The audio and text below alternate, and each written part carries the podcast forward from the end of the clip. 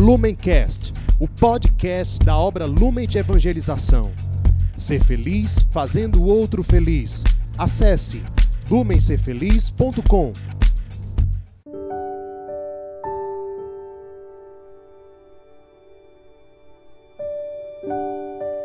Olá, seja bem-vindo, meu amado irmão, seja bem-vinda, minha amada irmã. Estamos aqui uma vez mais no Palavra Encarnada para meditar o Evangelho do dia.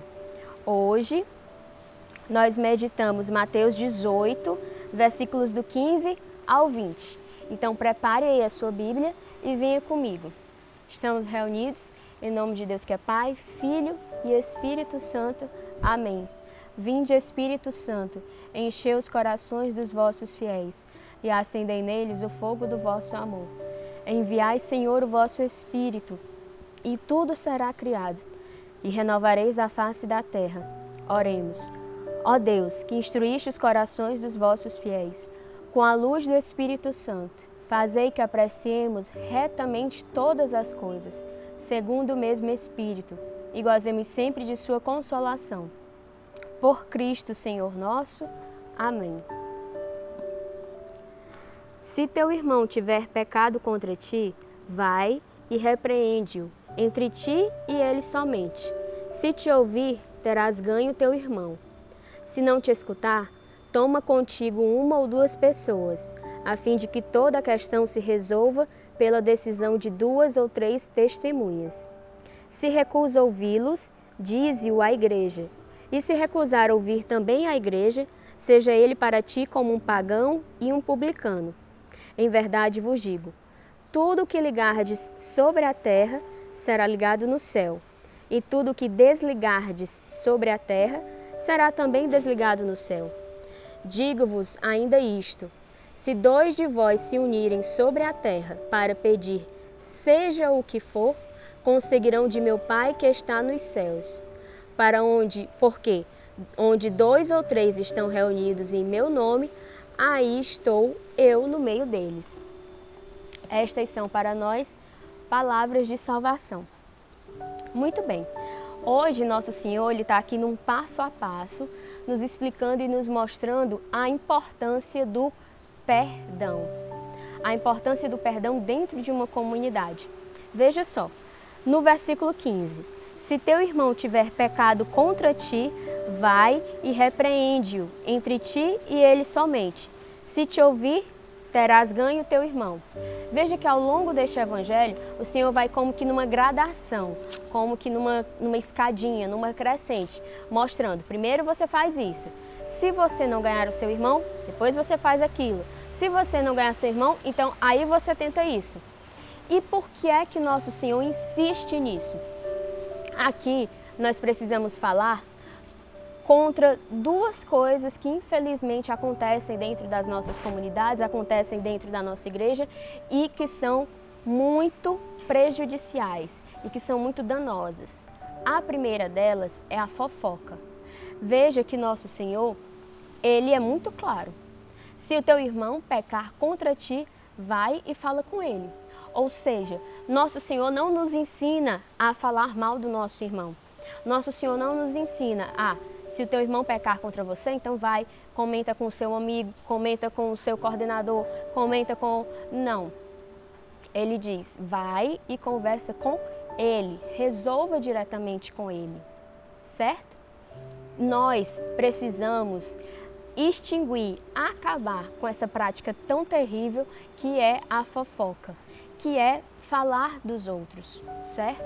Ainda que o outro tenha feito algo que me prejudicou, ainda que o outro tenha feito mal a mim, a fofoca, ela não gera conversão no outro, ela não gera salvação, nem no outro nem em mim.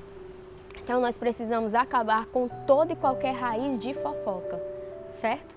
A segunda coisa, a segunda prática que nós precisamos acabar dentro da comunidade, dentro da igreja, é com a exclusão. Excluir um irmão, ser indiferente a um irmão. De novo, o irmão pecou contra mim. O irmão fez algo contra mim. Então, eu não falo mal dele, mas para mim é como se ele não existisse mais. Para mim é como se ele tivesse morrido. Não, não pode ser assim. Primeiro eu preciso lutar pelo meu irmão. Primeiro eu preciso ir até ele. Primeiro eu preciso expor como eu me sinto.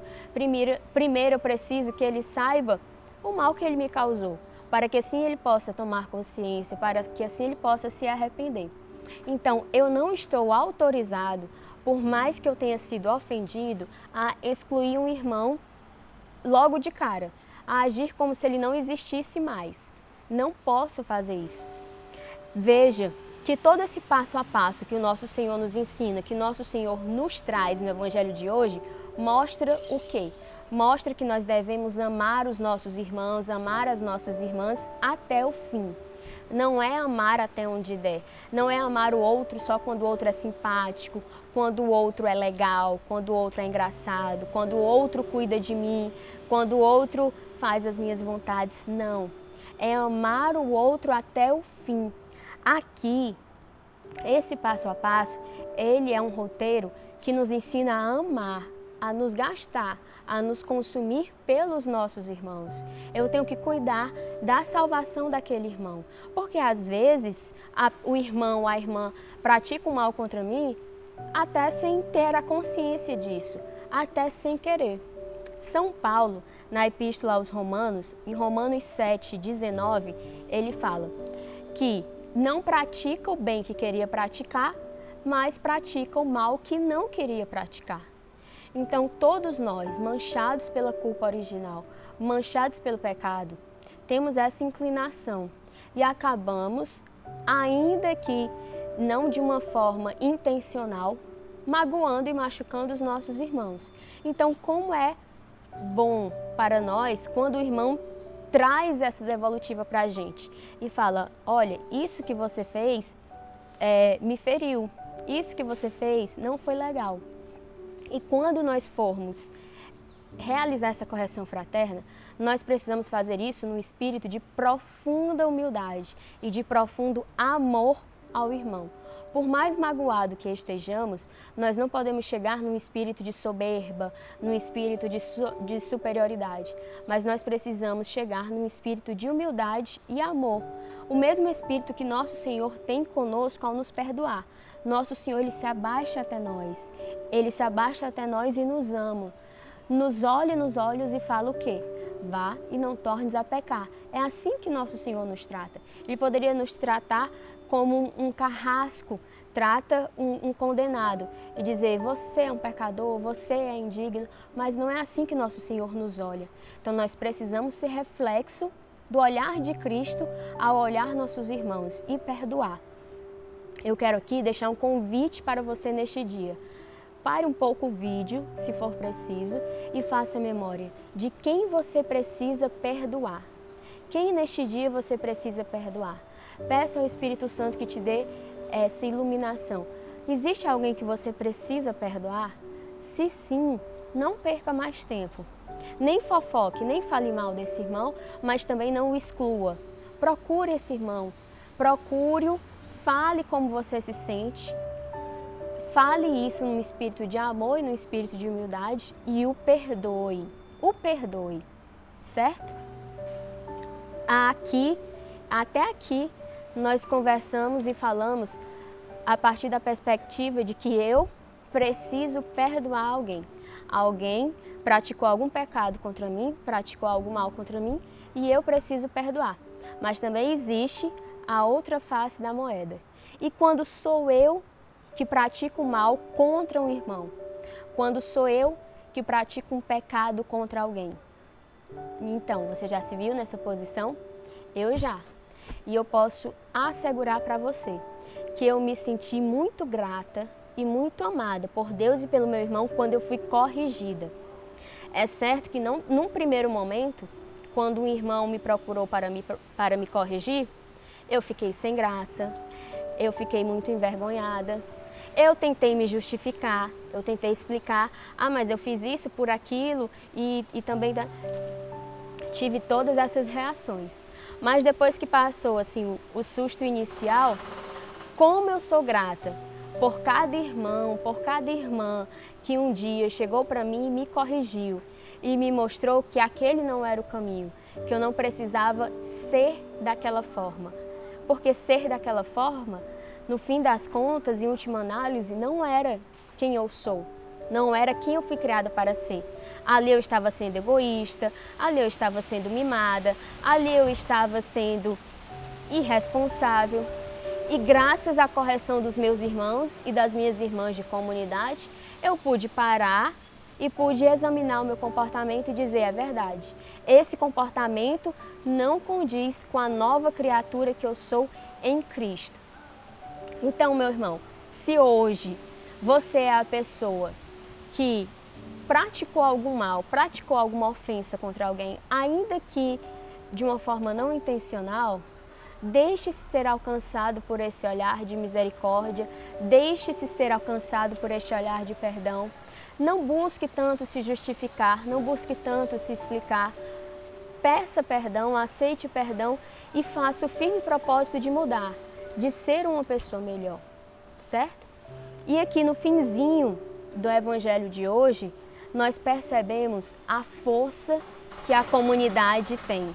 Nós percebemos a força e o poder que nosso Senhor confere à igreja.